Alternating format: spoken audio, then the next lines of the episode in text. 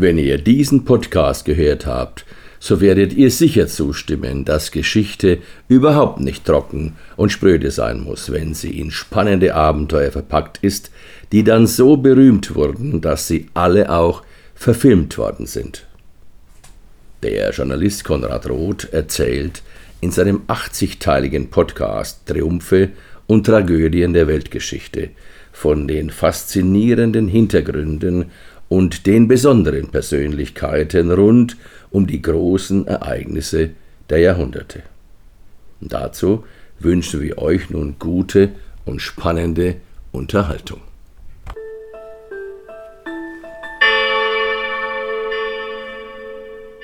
Das Drama am Mount Kenya. Noch vor etwa 150 Jahren, da hätte doch in Europa niemand geglaubt, dass es am Äquator überhaupt Schnee und Eis geben könnte. Und dennoch liegt nur etwa 15 Kilometer vom Äquator entfernt der 5199 Meter hohe Mount Kenya, nach dem Kilimanjaro der höchste Berg des Kontinents.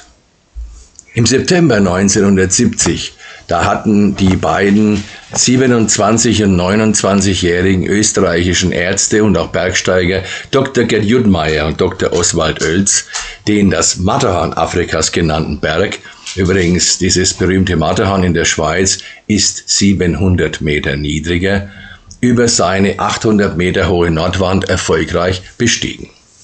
Aber dann, es war knapp unter dem Gipfel und eigentlich noch in leichtem Gelände und deshalb waren sie auch unangeseilt, da brach urplötzlich ein Felsblock aus und Gerd Juttmeier stürzte etwa 20 Meter tief ab.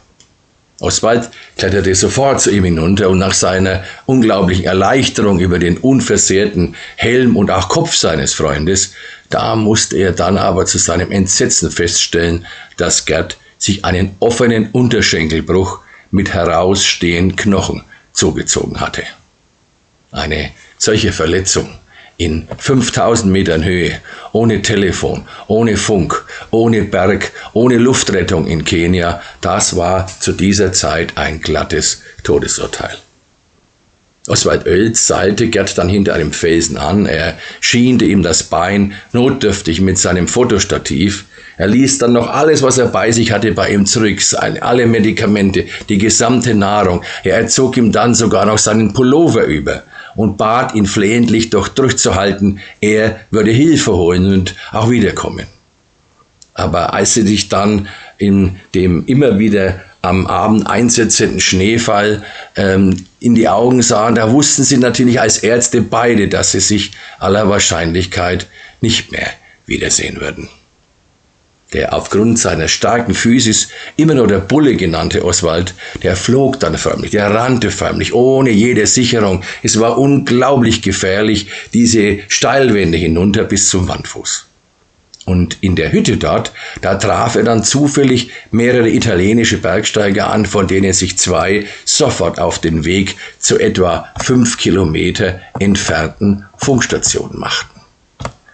Und über diese Funkstation, da konnte dann der Leiter der Innsbrucker Bergrettung erreicht werden.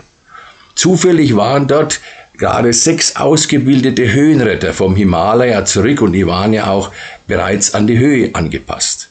Und die erklärten sich dann trotz ihrer Müdigkeit zusammen mit ihrem Arzt Dr. Raimund Markreiter, der im nächsten Zufall der Geschichte auch noch mit Gerd Juttmeier Medizin studiert hatte erklärten sich sofort zum Rettungseinsatz bereit. Aber dann mussten sie eine wahre Odyssee mitmachen über die nächsten Tage. Es ging nach, nach Salzburg, es ging nach München und dann weiter bis Frankfurt. Und dort endlich konnten sie dann in einer Frachtmaschine über die 8000 Kilometer hinüber nach Nairobi fliegen, zur Hauptstadt von Kenia.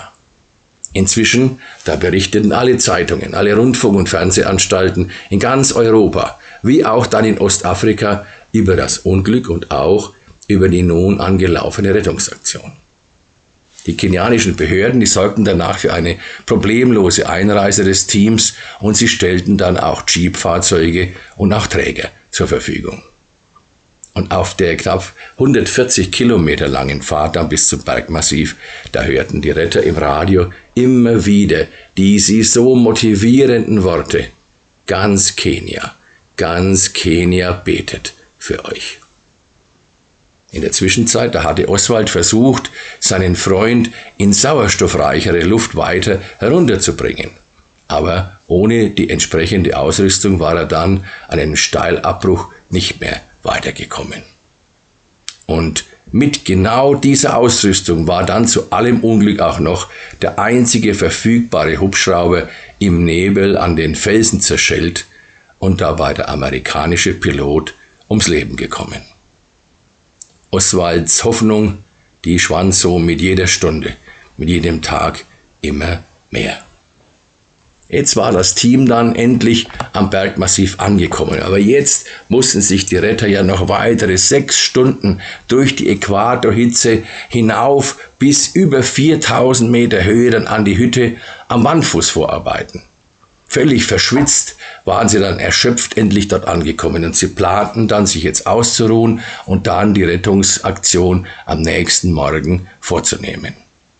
Aber dann da fanden sie einen Zettel in dieser Hütte von Oswald und der schrieb da, Gerd würde die nächsten zwei Tage wohl nicht mehr überleben. Und so brachen sie dann mit ihrem Ackerschlitten, mit ihren Seilwinden trotz der extremen Müdigkeit sofort zu dieser Rettungsaktion auf. Und Oswald, der jetzt keine Schmerzmittel für Gerd mehr zur Verfügung hatte, der saß so nur noch ganz apathisch bei seinem Freund. Er hielt seine Hand und konnte hilflos nur noch warten. Warten auf dessen Ende. Oder auf ein Wunder. Und dann nach nun sieben Tagen schon völlig verzweifelt und ohne jede weitere Hoffnung, da hörte er dann kurz vor Sonnenuntergang aus dem üblichen Schneetreiben dort plötzlich eine Stimme. Hier ist der Raimund. Bist du's? Bulle, bist du's?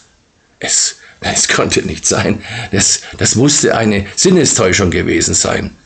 Aber kurz darauf, er konnte seine Verblüffung überhaupt nicht ausdrücken, er überrascht war. da tauchten in dem Schneetreiben plötzlich die sechs Männer des Rettungstrupps ein und darunter auch der alte Kumpel Raimund, der mit Gerd ja zusammen studiert hatte. Und der, Dr. Margreiter, der konnte den Patienten dann endlich auch mit stärkeren Schmerzmitteln versorgen. Und dann, ja, dann, da schafften es die Retter in einer unglaublichen logistischen wie auch bergsteigerischen Meisterleistung im ja nicht vertrauten Gelände mitten in der Nacht, nur im Licht des Vollmondes, im Licht von Fackeln und ihren Helmlampen dann eine Seilbahn für den Rettungsschlitten zu bauen und den Verletzten dann über Gletscher hinweg, über Abgründe hinweg tatsächlich bis zum nächsten Morgen an den Wandfuß zu bringen, lebend an den Wandfuß zu bringen.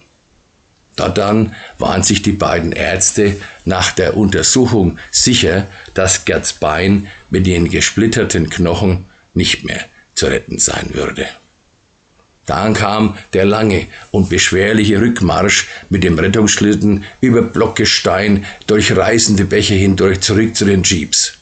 Als sie dann danach endlich, endlich nach den weiteren 140 Kilometern in Nairobi am Flughafen eintrafen, da erlebten sie einen sehr bewegenden Moment, als sie dort von über 100 Journalisten und Fernsehteams mit lang anhaltendem Beifall empfangen wurden. Auf dem langen Rückflug, da konnten sich die völlig erschöpften Retter nun endlich, endlich auch etwas Schlaf gönnen. Gleiches galt übrigens auch für Oswald Oels, der in einer grandiosen Leistung für seinen Freund mehrmals ohne jede Sicherung auf und abgeklettert war und dabei etwa 4000 Höhenmeter zurückgelegt hatte. Wahnsinn.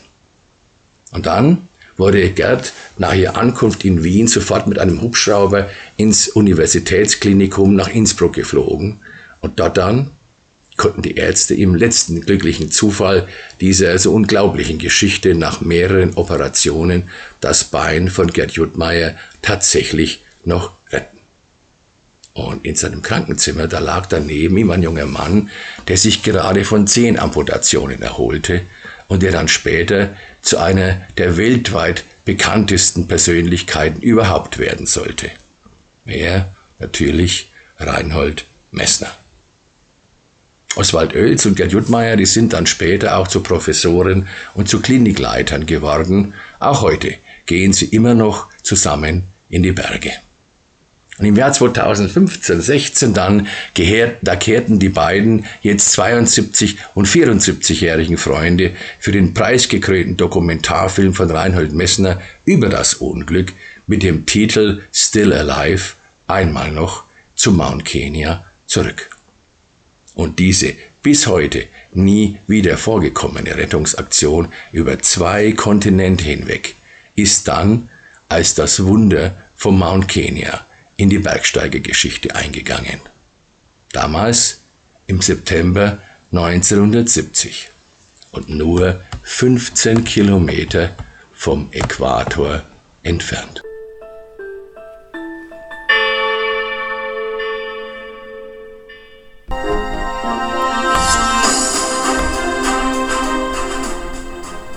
Liebe Hörerinnen und Hörer, vielen Dank für eure Zeit und auch eure Aufmerksamkeit. Für die Musik möchte ich mich herzlich beim Potsdamer Komponisten Ronald K. bedanken. Der schreibt sie übrigens Konrad Anton Heinrich. Seine tollen und wirklich fantasievollen Kompositionen könnt ihr dann unter seiner Webseite ronaldk.de gerne abrufen. Ich freue mich sehr darauf, wenn ihr dann auch bei meinen weiteren Podcasts über berühmte Ereignisse der Geschichte und auch deren Filme wieder mit dabei sein werdet. Ich wünsche euch noch einen schönen Tag. Bis dann also. Tschüss und auf Wiederhören.